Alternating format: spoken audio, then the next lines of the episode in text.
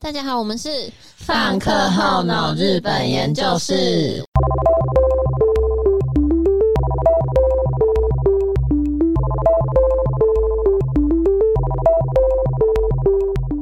我是香草，我是小七，我是豆皮。啊，我们上次呢讲到了日本最强十大妖怪排名，没错，我们讲到了十到六名 对的妖怪。那我们今嗯，天今天继续从第五名开始再继续讲。好好哎、好，耶！看一直打断他。我们的第五名就是我们的大天狗。嗯，这个这个妖怪它应该也是还蛮知名的哦、就是很多面具，像是你去日本的那种什么，那个叫什么啊什么祭，那种花火祭什么之类，就是去他们的祭典，对，然后也是会也是会看到很多人在卖，面具吗？没错，啊，是那面个鼻子很长对对对，那个吗鼻子很长的那个。不要乱做啦！什么？我继续，你这个儿女，哦，我讲到哪里？好烦哦，我忘记了。面具，面具，面具。对，就是那个面具。嗯，那大天狗原本它也是《山海经》里面出现的，就是中国的《山海经》里面也有也有记载大天狗，就是类似大天狗的这个，嗯、算是神话。嗯，然后它的外形跟现在日本的那种大天狗是不太一样的，它的外形是很像狐狸，就是狐狸，就是是大只的那一种，就是很像狐狸，然后它的毛色是黑色深色，然后它的就是头是白色的，啊，白色，对，很像狼吗？就是有点像狼，对，这是《山海经》记载的嗯，天狗，对，然后后来传到日本之后，它的形象就有改变，就是像，但是在呃平安时代的时候呢，就是日本的平安时代的时候，就是还是算是那种天狐，就是还是《山海经》的那种样子。到了镰仓时代呢，就有呃四害方会卷这个画，然后它就有描绘出来，就是天狗它的高高的鼻子啊，然后手持着圆扇，身材很高大，然后就是后面有长有翅膀，然后有时候会佩戴武士刀，就是这是镰仓时代的天狗，就是每个天狗。就是每个时期的天狗好像都会一点改变，对，都会有点改变，就是可能是因为这些资料记载，就是都会不太一样。然后也有说法是说他的，就是他的鼻子不是长长的嘛，然后他的嗯鼻子越长，就代表他的修行越高，哦对，也有这个说法。然后后来就是有一本书叫做《太平记》，然后它有记载说，就是嗯，算是我觉得算是现在大天狗这个妖怪会比较比较被称作是妖怪，就是会就是因为这个。《太平记》上面记载的东西，就是他说日本崇德天皇他在嗯宝元之乱中，就是他就被流放到赞岐县，然后他后来就是写佛经，就去觐见新的天皇，但是这个天皇就是不管他，就是他的觐见的东西就是没有被采纳，所以他就很生气，他就他就因为他原本是天皇，可是就是在战争之中就是被流亡到其他地方，嗯所以他就诅咒日本，就是他就他就说，就是反正就是诅咒日本就对。然后最终就是因为他就是又很生气，然后又绝食，就是他就死掉了。然后他的怨灵就变成天狗，就是持续在人世间作乱。所以就是后来，嗯，在比较后面的时候，就是镰仓后面之后，就是天狗的形象就变得有点就是像是诅咒一样，就是就是亡灵不好的形象。嗯，是比较不好的形象。然后后来就是世挺时代的时候，就有一个民间传说，它里面就描写了天狗的故事，就是著名的武将袁义经，他的父亲袁义朝在平治之乱之中战败，然后被平氏家族抓过去。后来他就就是被抓过去之后，他就把他把他他们就把他寄养在京都的鞍马寺。然后呢，这个袁义经在寺中修行的期间，就是他就觉得要帮父亲报仇，所以他就每天就是入山习剑啊。然后传闻就是说他在入山就是呃练习剑道的时候，还遇到了一个嗯传说中的天狗，对，嗯就是像是带着武士刀这样子对对对。然后就跟他学习剑术之后，就是他真的就打败了平氏，然后为父亲报仇。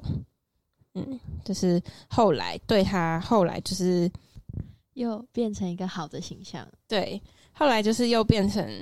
就是慢慢的又因为某些传说啊什么的，就是天马的形天空天狗，对不起，天狗天马行空 天狗的形象就变得比较正面。嗯，没错。哦，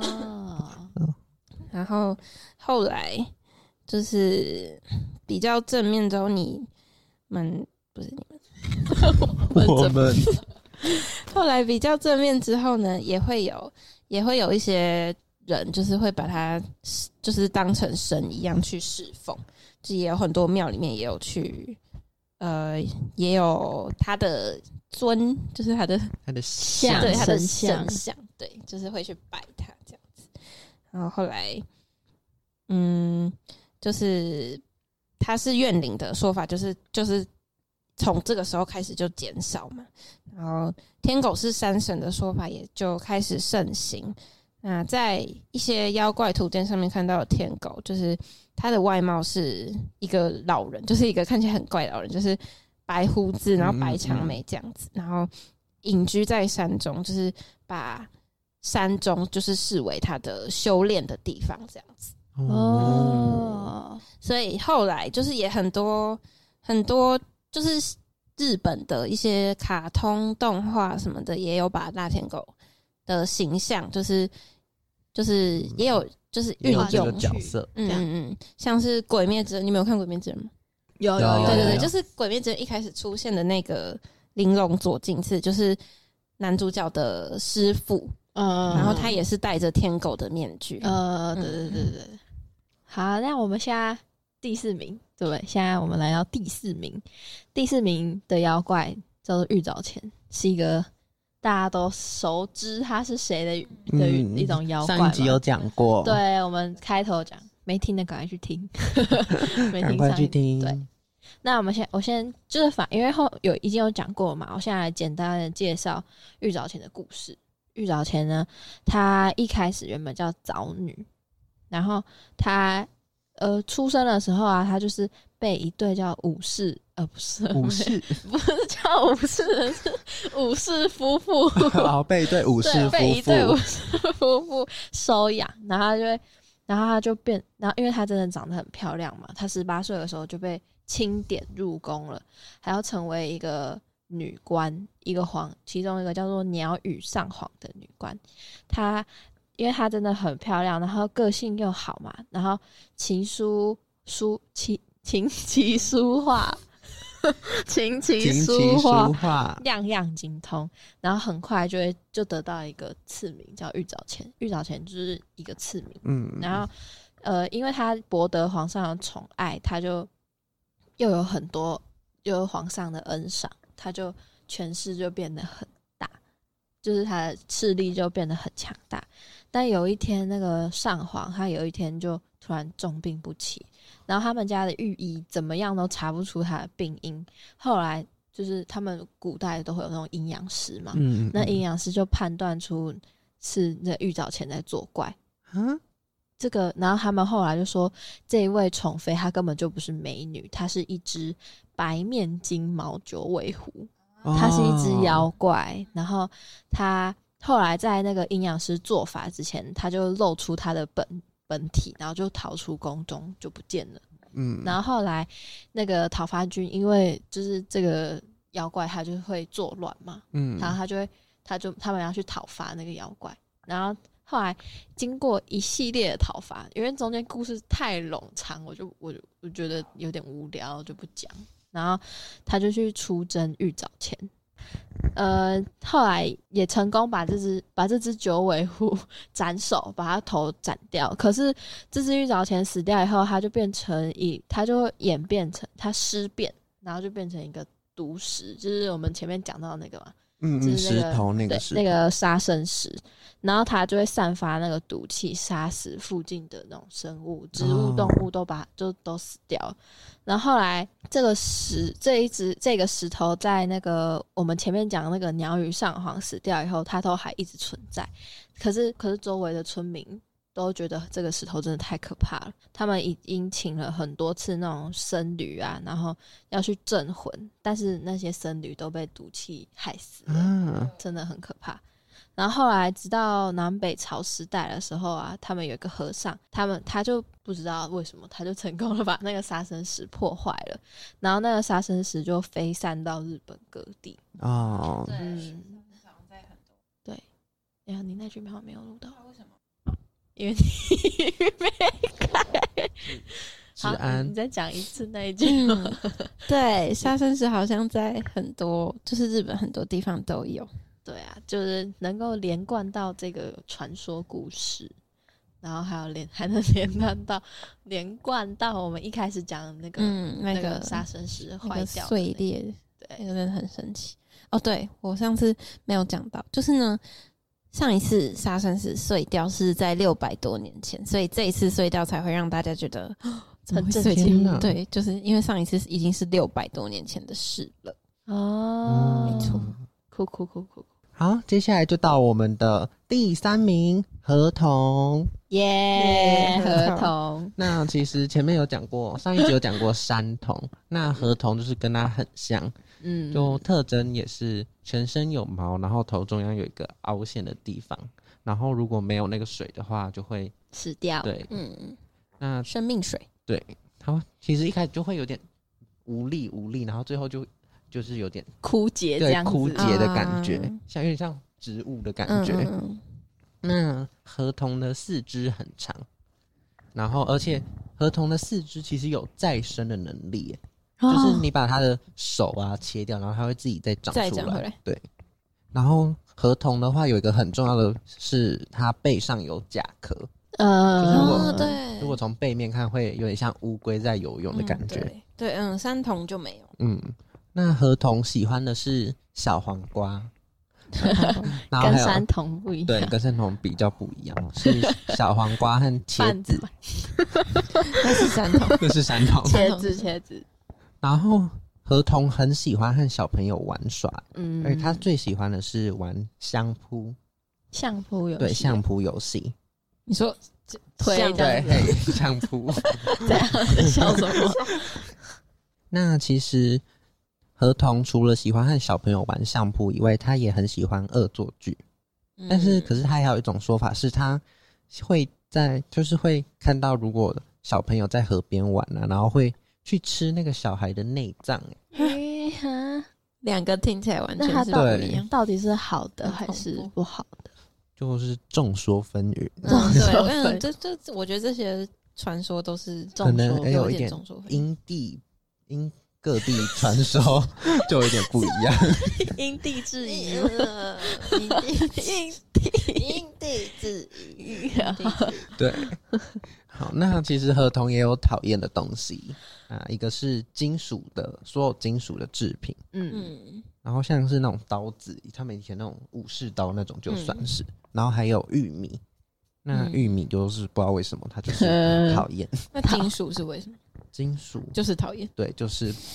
应该是那种会害怕的那种，哦，会害怕哦啊，是就是可以制制裁它。它。嗯 好那合同最开始就是大家就是对合同有这个外形的描述的，是回归到芥川龙之介的一本小说叫《合同》，嗯，那里面就叫合同。对，就叫合同。那里面就有对，就是前面说那些全身有毛啊，然后头顶凹槽，然后四肢修长那些，就是从芥川龙之介的小说里面出来的。嗯那其实合同就是有一，我最一开始知道合同是因为一部小时候的卡通叫做《合同之下》，啊，我那个真的很好看，过那很感动。对嗯，就是它里面就是在讲说一个一个就是小孩挖到了一个化石，嗯然后结果它结果是一竟然是一只河童，嗯然后就带着那一只河童，它叫小酷，嗯然后带着小酷去寻找亲人，嗯是一个这样子的一个还蛮感人的，就是一个温馨这样。对温馨的故事。那其实这个故事，这个合同之下里面呢，那个前面上一集讲到的作夫童子嗯也有出现在这个故事里面，嗯，哦所以就是它是以什么样的？就是他是以就是小库去寻找他的亲人的时候，然后他就和那间房子的作夫童子对话，哦哦就是妖怪之间的对嗯话这样子，子。然后酷哦！然后来取得一些讯息这样。嗯所以在那个电影里面是真实的世界是真实有妖怪的存在，嗯，他们还会写信哎，你说妖怪之间对，妖怪会写信，好可爱感觉爱。很可爱。嗯接下来第二名是我们的慈木童子。那慈木童子呢，他就是如果有玩那种什么阴阳师之类的手游，或者是什么决战平安京之类的，就是呃中国的游戏，就是会就是会有会知道，就是慈木童子这个角色，因为他蛮常出现，然后通常被画出来都是帅哥。对，但是呢，在日本的传说里面，他是就是一个是真的是恐怖的形象。那他的故事呢是这个慈木童子，他小时候怀，就是他妈妈怀他的时候，就是他在他妈妈的娘胎里面是怀了十六个月，十六个月对，月，就是很久，然后就很奇怪，而且他一出生下来的时候，他的牙齿就已经长好了。就通常嗯婴儿就是就是没有牙齿，，对，然后他的牙齿是一整排，就是长好了，然后就是一出生就是对着他母亲怪笑嘛，然后他的母亲就是一看到这种就是这么奇怪的婴儿这样子，然后他妈妈就是在刚生完小孩的情况下，就是因为太虚弱，然后又被吓到，所以他妈妈就被吓到，就是休克，吓死了就吓死了，对，吓死了。对，然后就是因为就是这件事情就是发生之后，就是他们村子里面的人都是都觉得就是很恐怖啊，然后就叫他是鬼娃，然后呃，但是他的爸爸还是没有放弃他，就是他爸爸没有因为这样子就把他丢掉，他爸爸就是。因为怕他肚子饿嘛，因为他妈妈已经死了，所以他就找了乳母来喂他喝奶。嗯，然后结果呢，他在喝奶的时候，就是他吸太用力了，然后就把那个乳母的呃胸部就是吸到就是干瘪，就是啊就很恶心，就是就是吸到整个干掉，好然后可怕。就是最后就是他爸爸就觉得这个真的太恐怖了，所以就把他随便丢在一间就是嗯理发厅外面。然后这个理发厅的经营的这一对夫妇刚好就是他们生不出孩子，嗯所以他们就觉得他们就觉得这个小孩对他们是一个恩赐，就是就是把他好好的抚养长大。那后来抚养之后，他就这是他们在理发厅嘛，所以慈木童子在小的时候也会去，就是帮忙，就是呃，就是修剪一下客人的头发。那有一天呢，他就是不小心在修剪客人头发的，就是途中，他就不小心把客人划伤，就是用剪刀这样哦不小心把他划伤，然后就是他就那客人的头就流血了嘛，然后他就他就觉得哦怎么办，就是不想被发现啊，所以他就把那个血，他因为他手上也沾到血了，所以他不想被发现，他就舔了一下那个血，然后结果发现最后就就是他舔了发血之后就发现血很好吃，就他觉得那个味道很甜美，所以呢，后来他就会在偷偷的在就是帮其他客人修剪头发之后，他就是就会故意不小心划伤，就是故意把它划伤，哦。然后就是偷喝他的血，对偷喝他的血，然后后来来就是因为就是事情发生了很多嘛，就是客人也都有感觉到，所以他们就是都会就是去投诉啊。然后后来他的养父就知道这件事情，然后他的养父就就就是就是觉得很失望啊，然后就骂他，然后他就觉得慈木童子就觉得很难过，他就跑去外面，然后就跑跑跑，就跑到一个，就跑到一个嗯湖湖面，就是就是在那边想说要反省什么的，然后后来他就反省说，就是就是自己怎么会这样的时候，他就一看那个湖面，他就觉得自己怎么长的，就是已经跟以前完全不一样，就是已经变成一个鬼面的样子，就是嗯整个长得都是很像很像妖怪了。对，所以他最后他就他就放飞自我，他就不演了，他就是彻底变成对妖彻，底变成妖怪，他就离开了，就是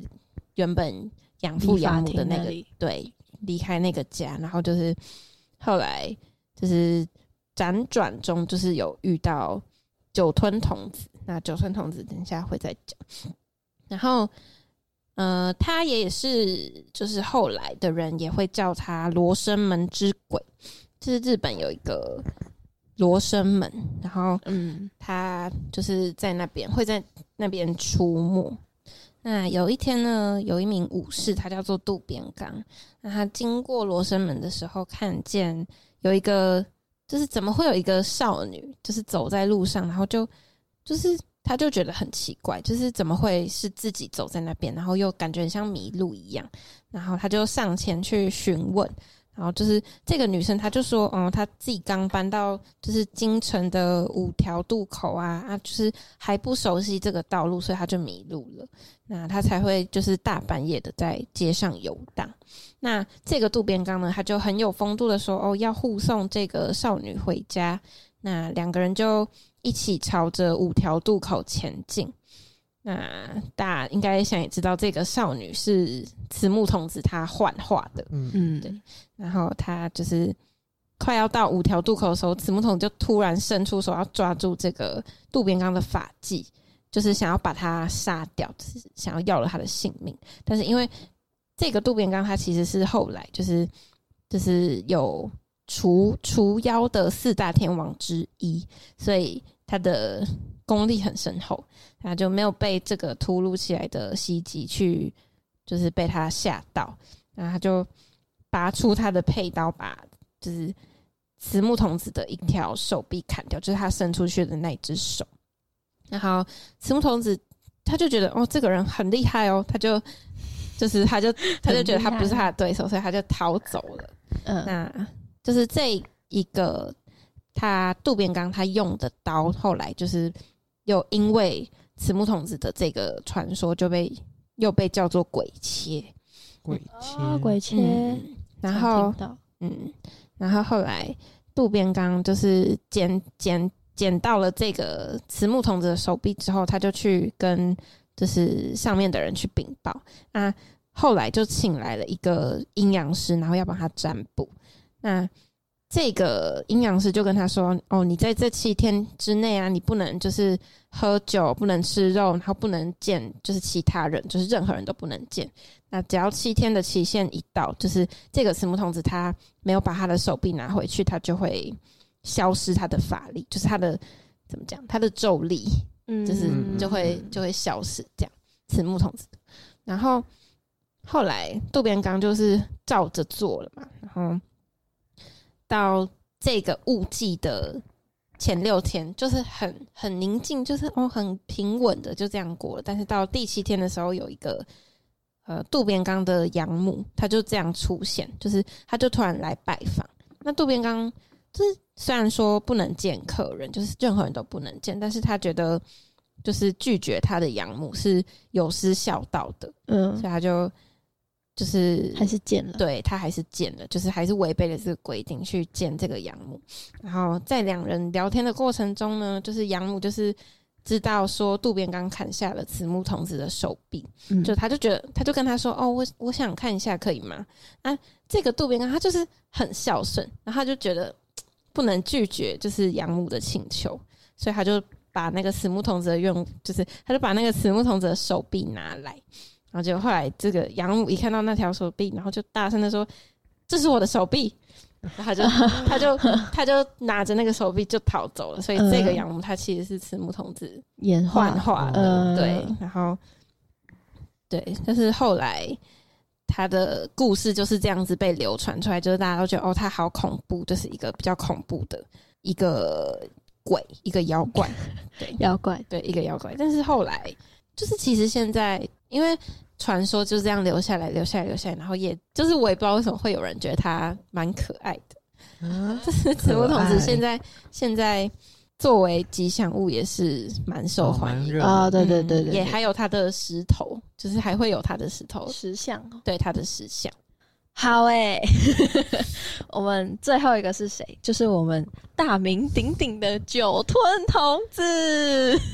哇，哇，你们让我显得太有活力。好，吧我们酒吞童子呢，他他也是原本他就是呃，他原本他是一个在月后寺学学习的的一个小和尚，然后他的个性就是非常的诚诚很诚恳的那种嗯，沉沉沉沉。因为他这些勤勤恳恳的小和尚，那我想说，我根本没听过这个名词，诚诚诚诚恳恳。好，诚诚恳恳其实也是可以的，反正他就是呃长得很帅，然后每天都很认真的吃斋念佛，然后一心向善这样。他原本是一个这样的人，但是因为他长得太帅了，然后他就会被他的师兄弟排挤，然后常常会被陷害。嗯啊，因为他很老实，他是一个很老实的人，他常常遇到很多事情都不会讲出来，就会憋在心里。然后大家也都知道，心病久了就会变成心魔嘛。嗯然后他就是因为这个心魔，他也没有人可以开导他，他就变成了一个妖怪。啊他就因为这个心魔变成妖怪。你说就因为他被师兄师弟这样排挤欺负这，样，然后他也没有人可以开导他，然后他可能觉得很难过吧。然后后来因为寺里就是不是都会有那个住持嘛？嗯然后住持就发现说他怎么变得那么奇怪，然后然后又开始批评教育他，然后很多次之后，那个这个九村童子他都就是也都没有改正，因为他可能也不知道怎么改正，嗯然后他就被赶出寺院了。然后离开寺院之后，这个九村童子他就，呃，他就是开始他开始为了要求生存嘛，还要只能去社会上闯荡，然后开始创业这样。然后他他其实是一个很有能力的人，他很快就在他那个国家的大江山上，他就集，因为他现在变成一个妖怪嘛，嗯嗯，他就集结了各恶鬼、各大恶鬼，然后当当上了首领，然后很快的他成为百鬼之王的这个名号就传传遍了整个全日本。嗯嗯，但是很可惜的是，这个九吞童子啊，他的聪明才智都没有用到正确的地方，嗯因为他他们他们团伙就常常会杀人啊，然后然后抢抢劫民女，抢民女啊。你们知道民女什么吗？什么就是那种民间妇女抢哦民女，哦，民女对，然后然后就会对他们做一些色色事，嗯 然后他常常会把他自己变成那种翩翩少年，变成很帅的人，然后他本来不就是一个很帅的人吗？对，但是他变成妖怪以后，哦，你说他就是在把他的对，他会变回他原本那个样嗯，就是一个哦比较有气质、对彬彬有礼对样，彬彬有礼的的少年，嗯。然后去勾引少女，但是就是勾引到之后，他就会把那些少女都吃掉，吃掉，对，他会吃掉那些少女。然后后来因哪为一种吃掉？好，吃掉 妖怪的那一种，吃掉，吃掉，你们很坏哎、然后后来他就是后来，因为他有一次就是他就潜入了一个富豪中偷财宝，然后还然后还就是偷那用那些财宝来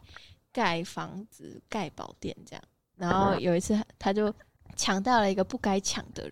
家，然后那个家庭就是势力很庞大，然后那个女生她就把她的女儿给抢走了，然后那个老爸就很不爽。然后那个老爸就开始就开始去找那种阴阳师啊，什么东西的，然后然后去对付那个九吞童子。嗯。然后哦。这也是经过一系列的打斗，就是大家可以想象中那种哦，一下我赢，一下你赢的那种打斗嗯。过程中，那、他就把他就是，可是最最后九吞童子还是被斩首了。哦，就是他他因为他是妖怪，他不是一个鬼魂，嗯。所以嗯。他被斩首之后，他的头，我我记得那个头好像还有，就是他头突然飘到空中，啊。然后还在空中旋转，然后然后还跑，把用那种毒气把它砍砍，把那个把剩下的人对砍掉都，把杀死哎呦弄死了。然后，可是后来这件这故事就是后就没有结尾，你、嗯我们也不知道九村童子去了哪里了。哦然后，可是就算他已经死掉了，他的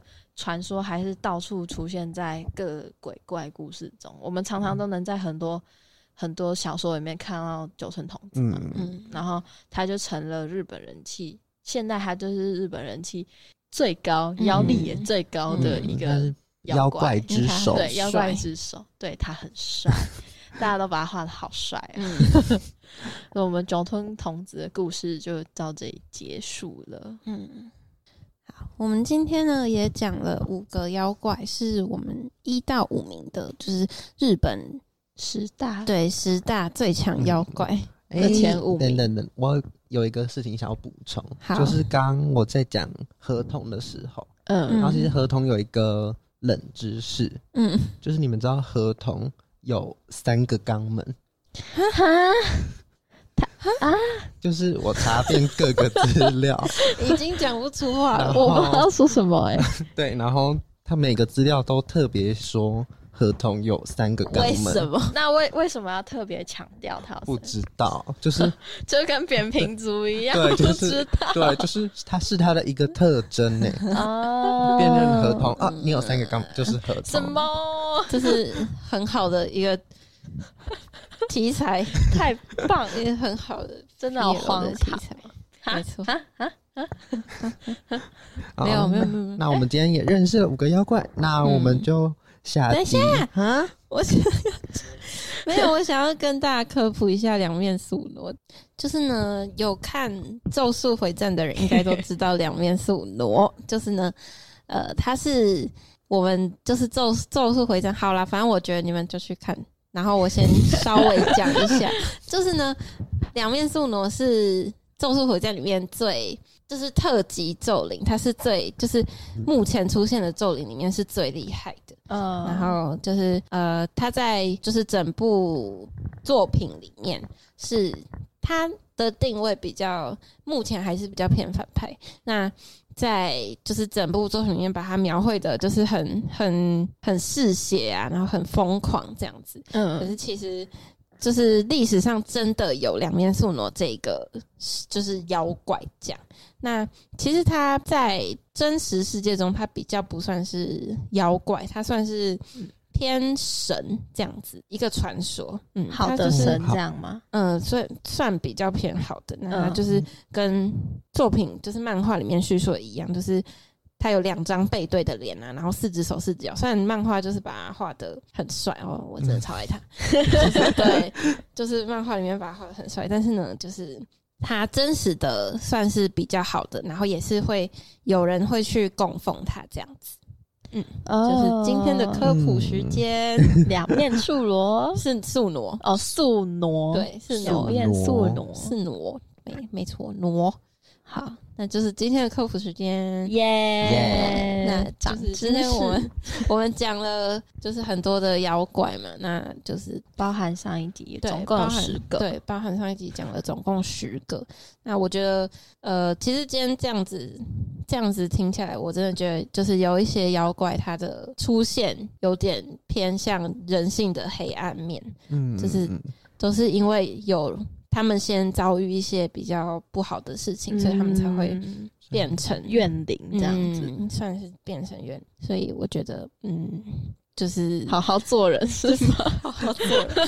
对，好好做人。而且我觉得其实他们这样也蛮酷的，因为很多很多动画、漫画、卡通什么的都会嗯用这个设定，对对对，然后都可以就是把它描写的很